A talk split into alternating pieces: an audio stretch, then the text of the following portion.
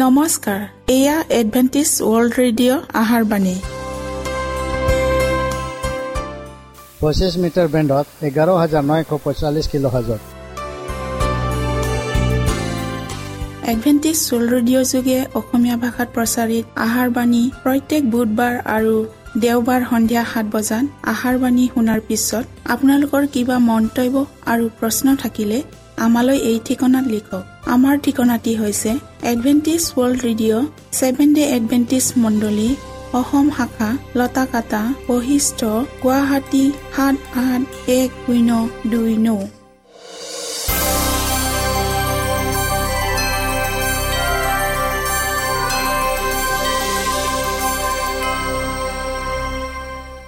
প্ৰিয় শ্ৰোতা বন্ধুসকল এতিয়া শুনো আহক এটি খ্ৰীষ্টীয় ধৰ্মীয় গীত।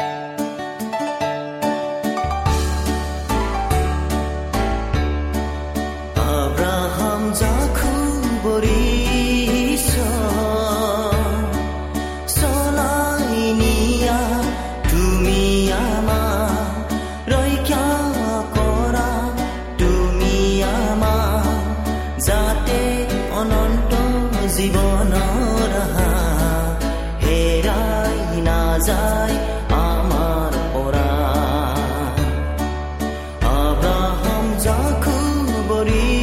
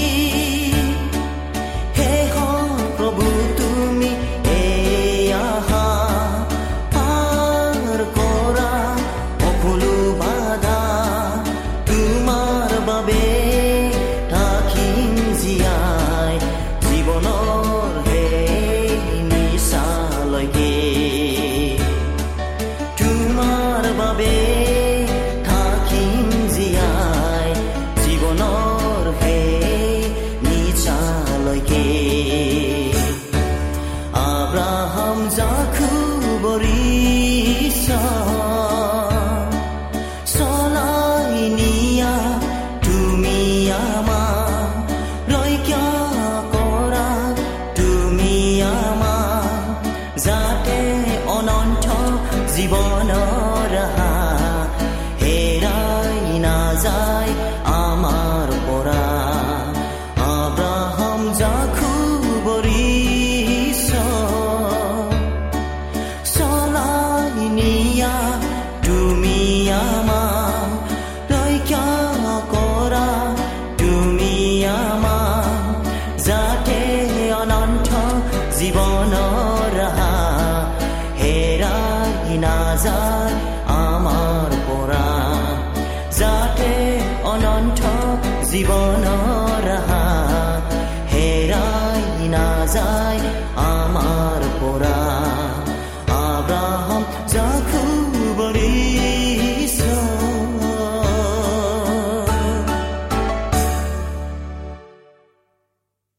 প্ৰিয় শ্ৰোতা বন্ধুসকল আহক আমি খন্তেক সময় বাইবেল অধ্যয়ন কৰোঁ হওক।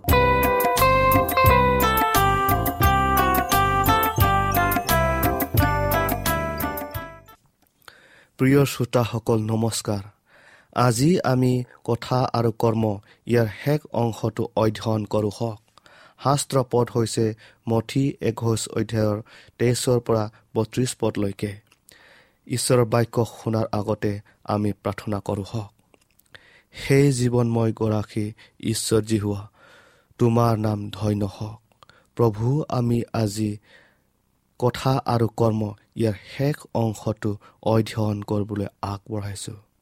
তুমি আমাৰ সংগে সংগে থাকা আৰু প্ৰত্যেক শ্ৰোতাৰ লগত তুমি পবিত্ৰ আত্মা যোগেদি থাকা আৰু তেওঁলোকৰ হৃদয় স্পৰ্শ কৰি দিয়া। যীশুৰ নামত খুজিলোঁ আমেন। যিবিলাকে ঈশ্বৰৰ বাক্য পায়ো তাক পালন কৰিবলৈ সন্মত নহ'ল। তেওঁলোকতকৈ কৰ তোলা আৰু পাপীবিলাকৰহে স্বৰ্গলৈ যোৱাৰ অধিক আশা আছে। যিজনে নিজকে এজন পাপী বুলি অনুভৱ কৰিছে আৰু সেই পাপৰ উলংগতা থাকিবলৈ একো উপায় নাই। যিজনে জানিছে পাপৰ দ্বাৰাই ঈশ্বৰৰ দৃষ্টিত নিজৰ মন প্ৰাণ আৰু শৰীৰ কলসিত কৰিছে সেইজনে স্বৰ্গ ৰাইজৰ পৰা বঞ্চিত নহবলৈ নিশ্চয়ে সতৰ্ক হৈছে। তেওঁ নিজৰ ৰুগ্ন অৱস্থা জানি সুস্থ হ'বৰ বাবে পৰম বেজজনাৰ কাষ চাপিছে। যিজনাই কৈছে মোৰ ওচৰলৈ অহাজনক মই কেতিয়াও বাহিৰ নকৰিম। ঈশ্বৰে এনেকুৱা লোককহে তেওঁৰ দ্ৰাক্ষাবাৰী অৰ্থাৎ জগতত পৰিচৰ্যাকাৰী হিচাপে ব্যৱহাৰ কৰে। যিজন পুতেকে তাৰ বাপেকৰ আদেশ মানিবলৈ সন্মত নহল কৃষ্টই তাক দোষী সাব্যস্ত কৰা নাই নাইবা তাক প্ৰশংসাও কৰা নাই। যি শ্ৰেণীৰ মানুহবিলাকে প্ৰথম পুতেকৰ দৰে বাধ্যতা হ'বলৈ সন্মত নহয় এনে পৰিস্থিতিত থকা লোকবিলাক মান প্ৰশংসা পোৱাৰ উপযুক্ত নহয়। তেওঁলোকৰ উদাৰতাক সৎগুণ বুলি গণ্য কৰিব নোৱাৰি। সত্য আৰু পবিত্ৰতাৰে সূচী হোৱা মানুহবিলাকেহে কৃষ্টৰ হকে হাঁহেৰে সাক্ষ্য দিব পাৰে। কিন্তু অপৰাধী লোকে কৰা কাৰ্য অপমানজনক আৰু প্ৰত্যাহ্বান জনোৱাৰ দৰে ঈশ্বৰ নিন্দাসূচক সদৃশ্য হয়। দৰাচলতে ব্যক্তিজনে কপট মনৰ নহ'ব পাৰে। ইয়াৰ দ্বাৰাই তেওঁ যে প্ৰকৃততে পাপী নহয় ইয়াক নুবুজায়। যেতিয়া আমাৰ হৃদয়লৈ পবিত্ৰ আত্মাৰ আহ্বান আহে পলম নকৰা হৈ আহ্বানৰ প্ৰতি সঁহাৰি জনোৱাতেও আমাৰ কাৰণে একমাত্ৰ নিৰাপদ উপায়। তুমি আজি দ্ৰাক্ষাবাৰীত কাম কৰিবলৈ যোৱা। যেতিয়াই এই আদেশ হয় এই আদেশ প্ৰত্যাখ্যান নকৰিব। আজি যদি তোমালোকে ঈশ্বৰৰ মাত শুনিবলৈ পোৱা তেন্তে তোমালোকৰ হৃদয় কঠিন নকৰিবা। ইব্ৰী চাৰি অধ্যায়ৰ সাত পদত। ঈশ্বৰৰ আজ্ঞাৰ বাধ্যতা হ'বলৈ পলম কৰাটো বিপদজনক। কাৰণ এই নিমন্ত্ৰণ আপুনি পুনৰাই নেপাবও পাৰে। প্ৰিয় শ্ৰোতাসকল অলপ সময়ৰ বাবে মনত পাপ পোষণ কৰি সেইজনে ইয়াক আঁতৰ কৰিব পাৰিম বুলি কোনেও মিছাত ভুল নাযাওঁ হওক। আচলতে এয়া ভুল ধাৰণা। আমি ধাৰণ কৰা প্ৰত্যেকটো পাপেই আমাৰ নৈতিক চৰিত্ৰ দুৰ্বল কৰি কুকৰ্মলৈ অভ্যাস সৰল কৰি তোলে। আৰু ইয়াৰ পৰিণাম স্বৰূপে মানসিক আত্মিক আৰু শাৰীৰিকত নৈতিক পঠন ঘটায়। আপুনি অপৰাধ কৰ্মৰ নিমিত্তে খেদ কৰি সৎ পথলৈ উভতি আহিলেও পাপৰ প্ৰতি আপোনাৰ মনত যি সাজ বহিলে আৰু ইয়াৰে সৈতে যি ঘনিষ্ঠতা স্থাপন হ'ল যেতিয়া ভাল আৰু বেয়াৰ মাজত পাৰ্থক্য নিৰ্ণয় কৰাত কঠিন হ'ল। কুকৰ্মত আসক্ত হোৱা স্বভাৱ গঢ়ি উঠিলে। তাৰ যোগেদি ছয়তানে আপোনাক বাৰে বাৰে আক্ৰমণ কৰিয়েই থাকিব। তুমি আজি দ্ৰাক্ষা বাৰীত কাম কৰিবলৈ যোৱা। এই আদেশৰ দ্বাৰাই প্ৰত্যেকজন লোকৰ বিশ্বস্ততাৰ পৰীক্ষা কৰা হ'ব। সেয়া কৰ্মৰে হওক বা কথাৰে হওক দ্ৰাক্ষা বাৰীৰ গৰাকীৰ প্ৰতি বিশ্বস্ত আৰু নিস্বাৰ্থৰূপে কৰা কৰ্মই তাক প্ৰকাশ কৰিব।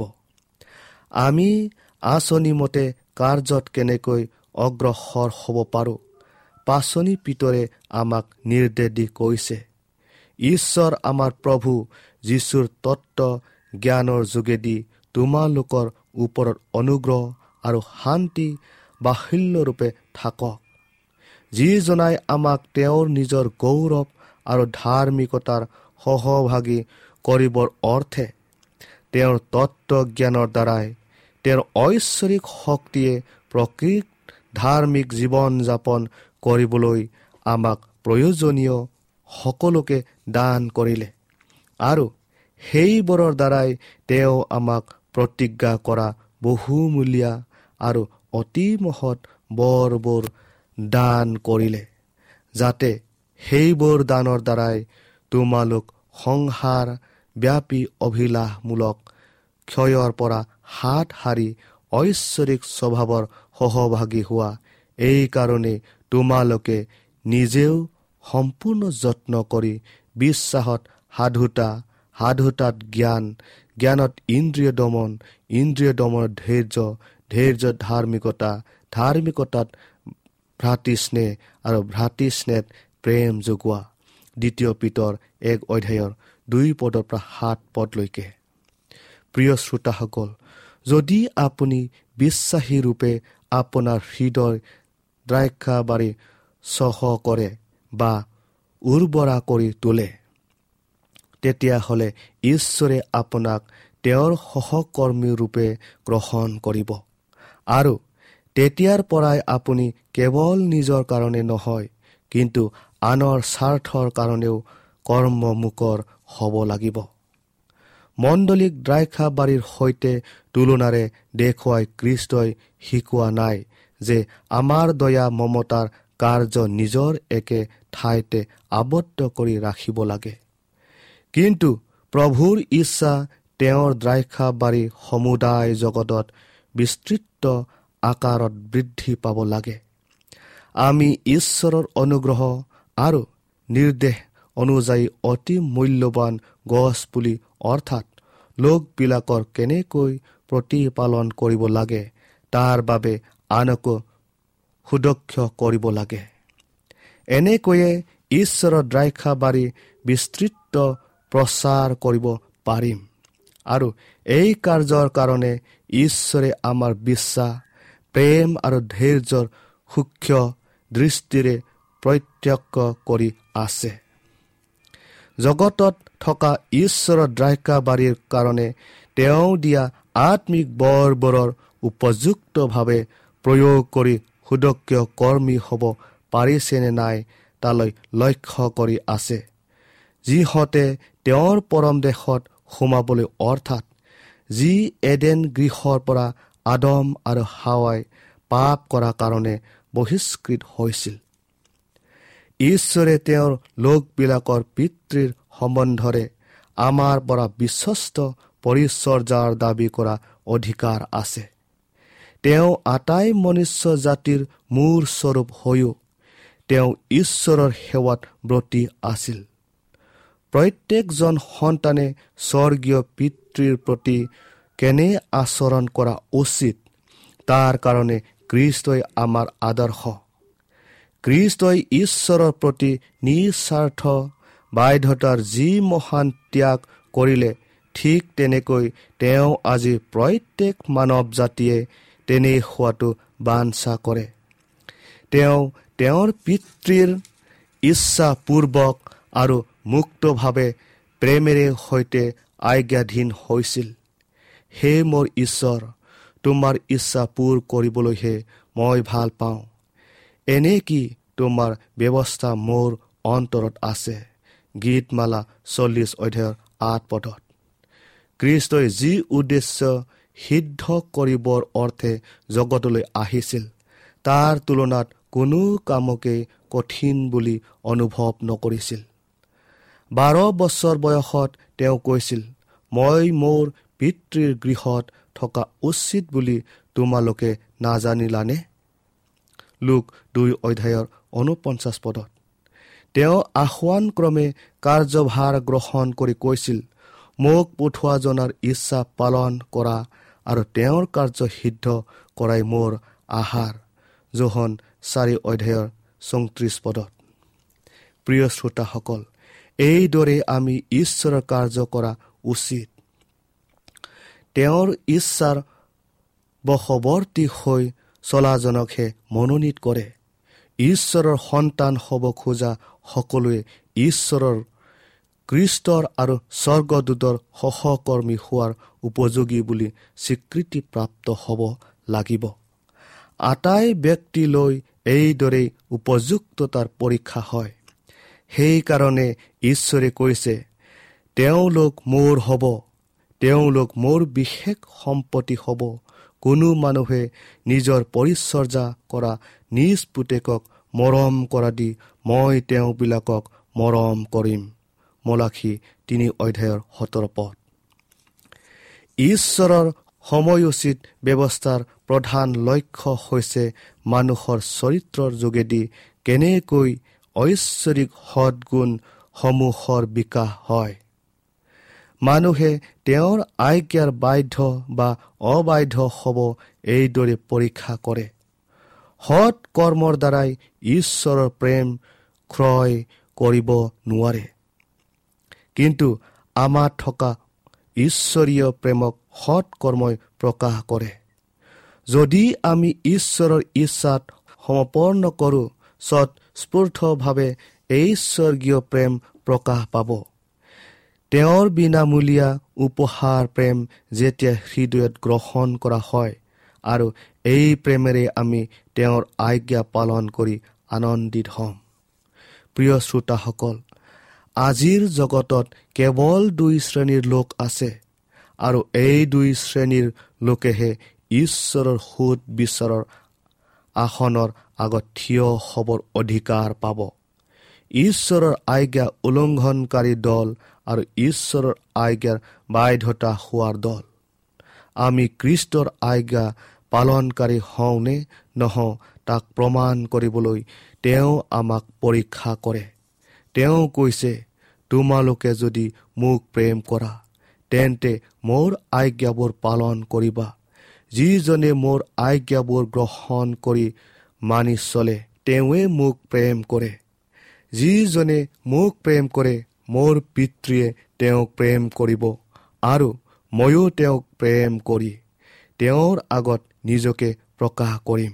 যিজনে মোক প্ৰেম নকৰে তেওঁ মোৰ বাক্যত পালন নকৰে। মোৰ যি বাক্য তোমালোকে শুনিছা সেয়ে মোৰ বাক্য নহয়। কিন্তু যিজনাই মোক পঠালে সেই পিতৃৰহে বাক্য মই যেনেকৈ পিতৃৰ আজ্ঞা পালন কৰি তেওঁৰ প্ৰেমত থাকোঁ তেনেকৈ তোমালোকেও মোৰ আজ্ঞা পালন কৰি মোৰ প্ৰেমতে থাকিবা। জোখন চৈধ্য অধ্যায়ৰ পোন্ধৰৰ পৰা চৌবিছ পদলৈ আৰু পোন্ধৰ অধ্যায়ৰ দহ পদ। প্ৰিয় শ্ৰোতাসকল এইটোৰ বিষয়ে ইয়াতে আমি সামৰিলোঁ। আশা কৰোঁ আপোনালোকে সম্পূৰ্ণকৈ এই বিষয়টিলৈ বুজি পাইছে বুলি ঈশ্বৰে আপোনালোকক আশীৰ্বাদ কৰক।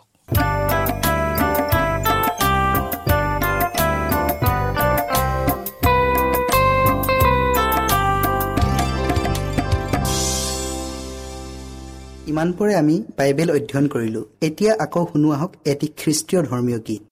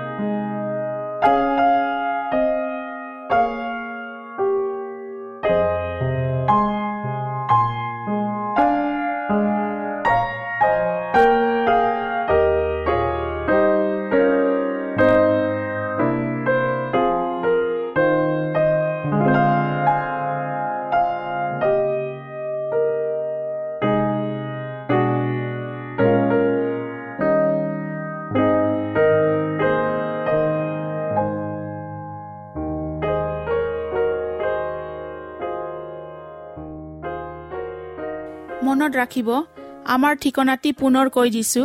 Adventist world Radio Assam region of Seven day Adventist voice of Hope Lotakata Basistha Guwahati seven eight one zero two nine প্ৰিয় শ্ৰোতা বন্ধুসকল এডভেণ্টিজ ৱৰ্ল্ড ৰেডিঅ' যোগে আহাৰবাণী প্ৰচাৰত আপোনালোকক পুনৰ লগ পোৱাৰ আহাৰে আজিলৈ সামৰিলোঁ। ধন্যবাদ।